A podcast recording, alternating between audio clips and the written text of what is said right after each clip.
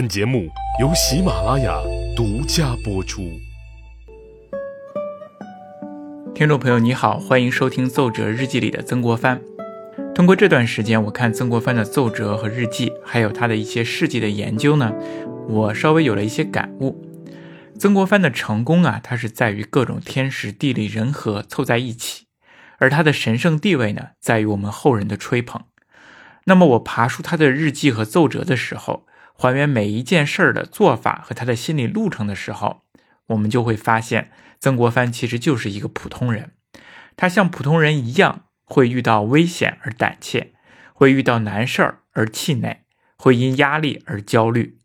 那么，至于他是怎么样坚持下来并走向成功的呢？一方面呢，是在于他自己的坚强；另一方面呢，也在于他所处的环境强迫他释然。所以他的成功呢是非常复杂的，我们没有必要呢通过他的日记和奏折去探索他如何走向成功的。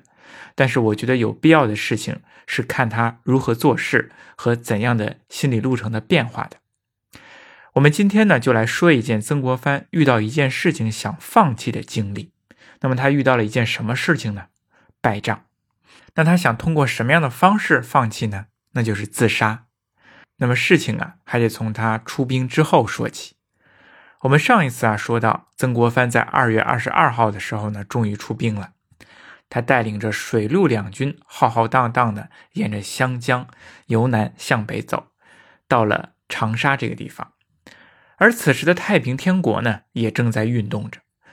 东王杨秀清想打通湖南、广东、广西一线，让江南和华南地区呢连成一片。于是啊，大股部队啊就被派出进攻湖北、湖南地区。那么太平军的这运动路线正好和曾国藩率领的湘军撞了一个正着。那此时太平军南下湖南的目标本来是长沙，但是他们看到曾国藩的湘军呢，以及其他的绿营军队都在长沙防守非常严密，怕硬攻啊伤亡很大。于是啊，太平军采用了围而不攻，一路呢绕过了长沙去进攻湘潭，另外一路啊去进攻长沙旁边的重要港口靖港。攻占这两个地方之后呢，已形成对长沙的合围之势，困死曾国藩他们在长沙城之中。那曾国藩他们一看啊，说这不行啊，不能够坐以待毙。于是啊，他们想趁着湘潭的太平军立足不稳。主动出击，曾国藩他们呢，素来是以稳为重的。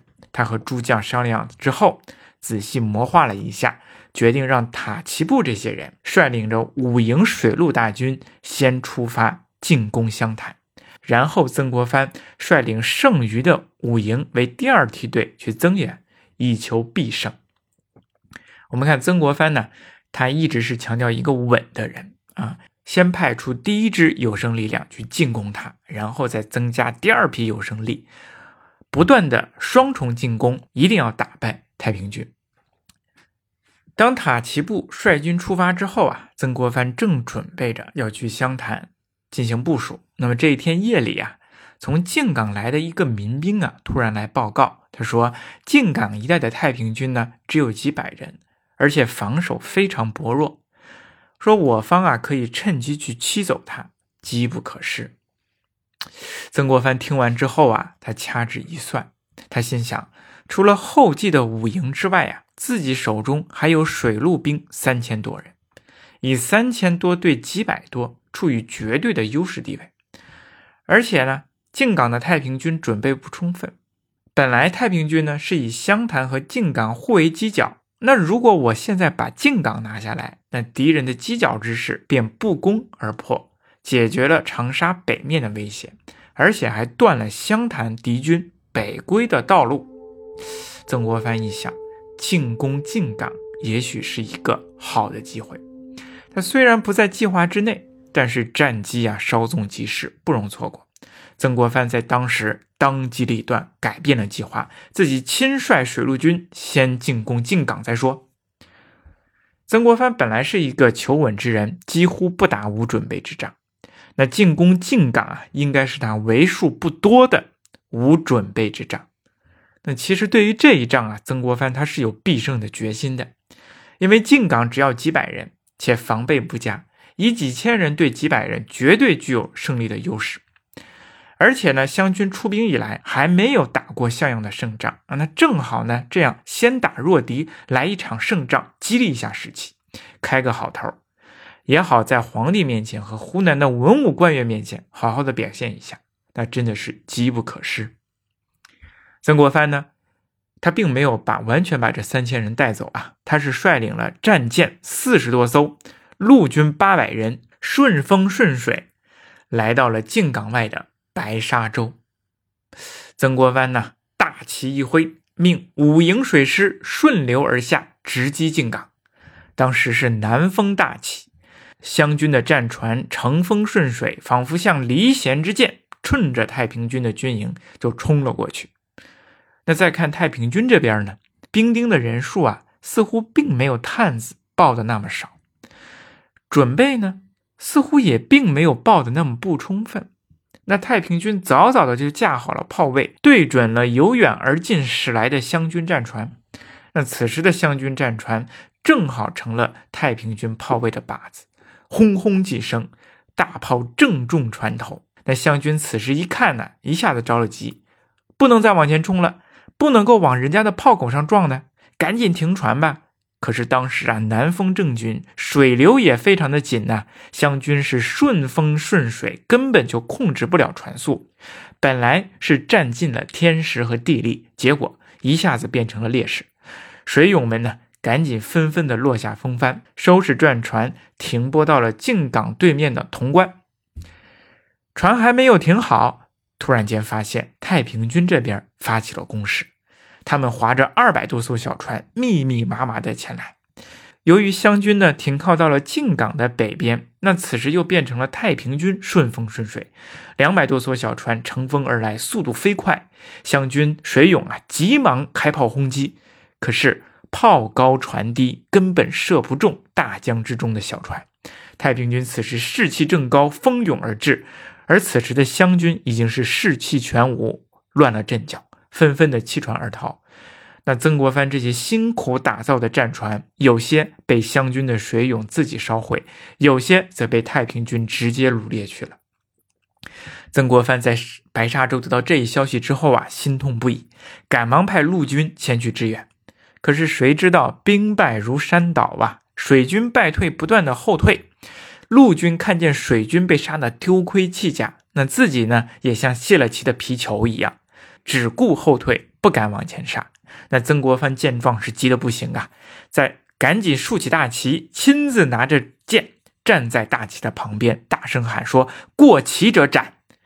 可是士兵水勇啊，早就约束不了了，纷纷的绕过大旗向后逃跑。那这一次啊，可真的是兵败如山倒啊，大势已去啊！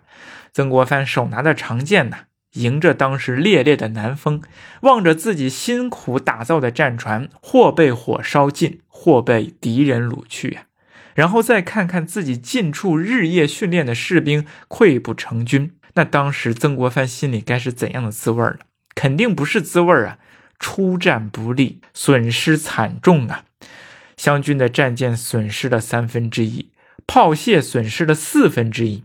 那自己还有何面目见皇上？有何面目见湖南上下的官员？又有何面目见家乡父老呢？那此时他眼中呢？我想啊，可能会浮出咸丰皇帝刻薄的表情啊，想起皇帝嘲笑他的那句话。那眼看着败局，不如罢了啊！曾国藩当时双腿一蹬，跳进了河水之中，准备自尽。史书记载，国藩愤。自投水中。我们注意这个“愤”字啊，用的非常好啊。古字典当中解释这个“愤”是什么意思呢？它是怨恨、气愤。他告诉了我们曾国藩自杀的原因，可是他却没有具体说曾国藩到底是愤什么。那么我们来推测一下。我想，首先曾国藩愤的应该是战败，愤自己一手打造的船只被毁，恨自己训练的士兵溃不成军，功夫简直是白费了。辛苦简直是白付出了，那以后还拿什么跟太平军打仗呢？于是他一着急一跺脚跳河准备自杀。这我想啊，应该是曾国藩当下的反应，一气之下了此一生，我们也是可以理解的。不过呀，当时曾国藩并没有自杀成功，他身边的护卫看到之后啊，纷纷跳下去救他，把他给救了上来。可是当时曾国藩呢，似乎哎，他是要必死的啊，拉开架势还要跳河。人们日夜看守，不让曾国藩有自杀的可乘之机，他只好收拾残兵败将呢，先回长沙再说。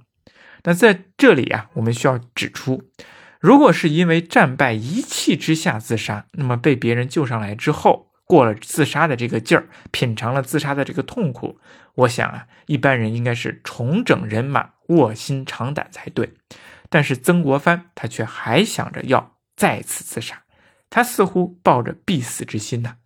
他的年谱当中呢有这样的一句话记载说：“公愤欲自杀者屡矣。”这个“屡”就是多次的意思，因为愤想想要自杀几次。那么看来这个愤呢，不只是因为战争失败一气之下而做出来的事情。而试过之后，他还想做。那么曾国藩他到底在愤什么呢？年谱当中呢还有这样的一句话，他说：“乡勇屡溃，恒为市井小人所构污，官身间亦有积谈者。”意思就是说，因为兵败了几次，或者是因为多次兵败，长沙的街头巷陌都传开了，都在嘲笑曾国藩的湘军不行。官场上也是如此，对湘军也是冷嘲热讽。甚至是谩骂，曾国藩一时成了笑柄。那比如他的老对头湖南提督鲍启豹，我们之前提到过，就说曾国藩是引狼入室，劳民伤财。曾国藩败回长沙之后，鲍启豹关起门来不让曾国藩进城。你想想，如果你是曾国藩，你心里会有怎样的感受？我辛苦练兵，我辛苦带兵打仗，结果打了败仗，差点死了。你不支援也就罢了，那么现在还对我冷嘲热讽。我回来之后，你还不让我进城，你想想这心里能好受吗？能不气愤吗？啊，不让我回城，那我干脆就不回城。于是曾国藩呢，就驻扎在了长沙南门外的高峰寺这个地方。所以曾国藩是在愤长沙和湖南的官场，当然了，他还有愤愤。百姓的无知，因为他们打了败仗，所以说当时的老百姓对湘军是十分不友好，甚至看到长沙城当中的湘军呢，就纷纷追着打，说他们是废物，说他们白吃粮食。你想曾国藩能好受吗？我们冒着生命危险去给你们保家卫国，而你们却这样对我，他愤长沙的百姓，愤市井之人呐。那市井小人的购物。官员士绅的积谈都给曾国藩带来了巨大的压力，而更大的压力呢，我想还是来自于皇帝，曾国藩所效忠的君父。曾国藩在衡阳练兵多日，耗银无数啊。皇帝让他出兵救援，他却固执己见，坚持自己的行程和方法。那这一切能让他如此勇敢地去拒绝皇帝，就是因为他坚信出兵之后能够旗开得胜，干别人干不到的事情。结果如今旗开却没有得胜，只有败仗。那曾国藩可如何面对君父呢？皇帝之前还说那句话呀，说及至临事，果能尽复其言甚好；若稍涉慌张，岂不贻笑天下？你瞧，现在败仗了，确实是贻笑了天下。那曾国藩是羞愧之极呀。他回来之后啊，跳水，湿漉漉的衣服都来不及换，也不吃饭，也不喝水，就坐在那里。穿着湿漉漉的衣服，奋笔疾书。那么他在写什么呢？他在写给皇帝的遗折。看来他真的是有必死之心呐。那么他这个遗折当中到底写了什么呢？我们下一期再说。在今天节目的最后呢，我给大家推荐一个节目。这个节目呢叫《人文通识一百讲》，是喜马拉雅精心打造的一门针对人文通识类的课程。那么这门课呢，就可以快速提升我们的七大学科思维，全面解答现代生活人的终极疑问。它涉及的学科有多少呢？有法律、社会、宗教、经济、历史、哲学。而这些老师呢，都是来自于北大、人大这些著名高校的老师，轻松解读一百个时代的热点，让我们大家可以像学术大师一样进行思考。那么大家如果对这个通识课感兴趣的话呢，您可以到我的主页当中，我分享了一个海报，您可以进行扫码收听购买。这门课呢原价二百多，但是通过我的那个链接呢，可以打五折，希望大家支持一下。